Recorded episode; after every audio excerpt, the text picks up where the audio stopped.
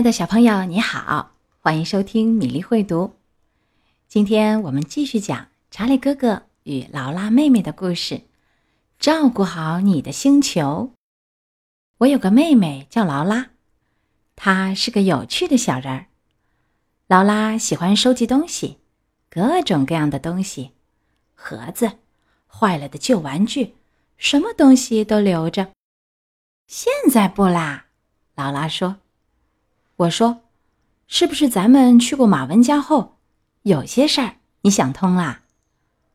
劳拉说：“嗯，也许是吧。”昨天，马文说：“我向任何一个敢于进入我哥哥马尔迪房间的人做出挑战。他不让任何人动他的任何东西，他也从来不扔任何东西。妈妈说他的房间看起来……”完全就是一个猪圈。我说：“他不会像你说的那么糟糕吧？”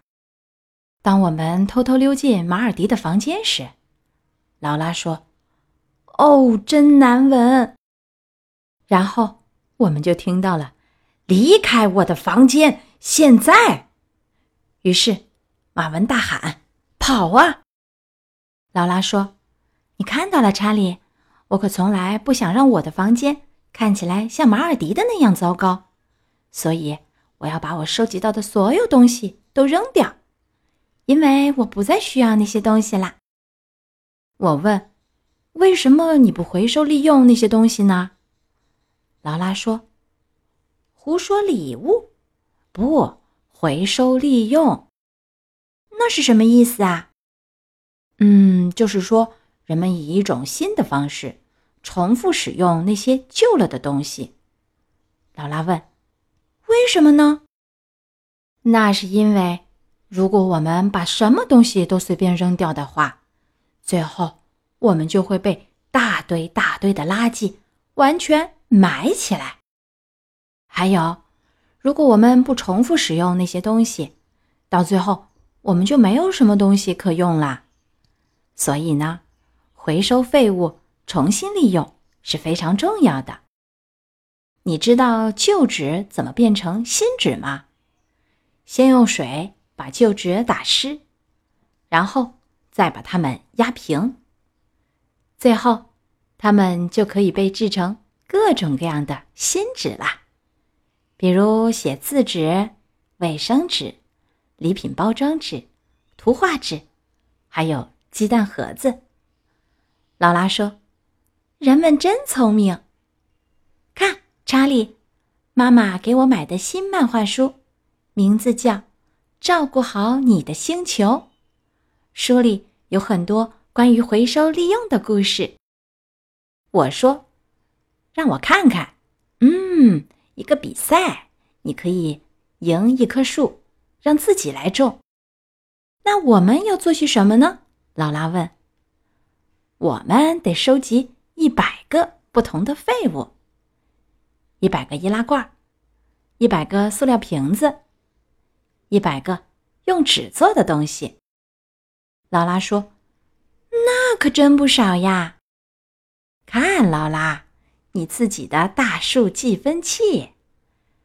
每次你收集一个可以回收利用的废物，就可以在树枝上填一片叶子。当你的大树计分器填满叶子的时候，你就可以拥有一棵真正的树了。劳拉说：“我喜欢种树。”好吧，你现在就可以开始回收东西啦。劳拉说：“好吧，查理，这个盒子是用来放塑料的，这个是用来放易拉罐的，这个是用来放废纸的，而且。”我已经回收了两个塑料瓶子，一个烘豆罐，还有些废纸。我说：“我可不敢保证咱们在两个星期内能够收集到一百个不同的废物。”劳拉，我们要加油啦！劳拉说：“我们当然能完成了。”查理啊，你吃完了吗？太好了，给我吧。嗯，他拿走了我的酸奶罐子。过了一会儿，劳拉说。看，查理，我可以回收这些卫生纸筒。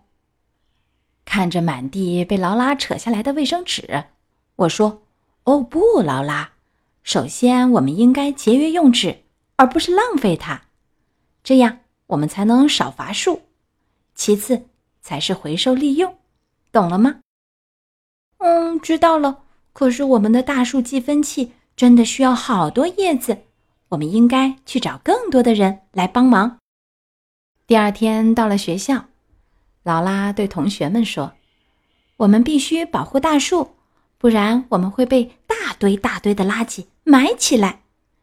如果我们把这个大树气氛器上的叶子填满，我们就会为学校赢得一棵真正的大树。”每个同学都很高兴，开始向身边的同学传递自己的想法。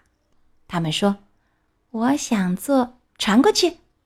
我想做。”传过去，我想做，传过去。学校里每个同学都开始了回收活动。看，我回收了这么多，我也回收了很多。你真是一个回收家，露塔。喂，莫尔顿，你难道不想帮我们吗？莫尔顿回到家，他找到了许多可以回收的东西。当所有人。把每一件废物都回收了以后，劳拉说：“哦不，我们还没有把这个大树计分器的叶子填满，我们得不到真正的大树了。”这时候，莫尔顿出现了。卢塔说：“看他拿的那些东西。”很快，我们就把大树计分器的叶子填满了。谢谢你，莫尔顿。劳拉说。你真是一个了不起的回收家。这时候，马文悄悄对莫尔顿说：“你从哪儿弄到了那么多东西？”莫尔顿回答说：“在马尔迪的房间里。”马文说：“这下子你可惹了一个大麻烦。”第二天，我们所有人都去参加种树活动，那是我们为学校赢得的。真正的树，看我们学校真正的大树！劳拉兴奋地说：“我们都是真正的回收家，不是吗？”当我们都围坐在马文的房间里时，突然听见了一声吼叫：“谁进了我的房间？”马文说：“我们赶快离开这儿。”莫尔顿说：“快，快跑！”今天的故事，照顾好你的星球，讲完了。几乎所有的小朋友都喜欢收集物品，好多废旧东西在他们眼里都变成了宝贝，瓶瓶罐罐、坏了的玩具、废纸、旧盒子。要是这样下去的话，家真会变成大垃圾场啊！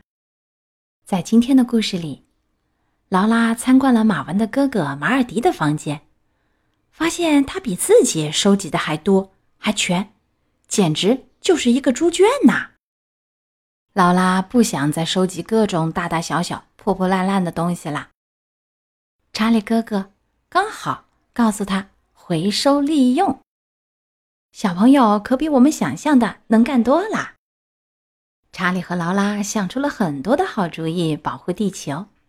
亲爱的小朋友，也欢迎你留言告诉我们，你有什么好办法保护地球？今天的故事就到这里，明天的米粒绘读，我们再见。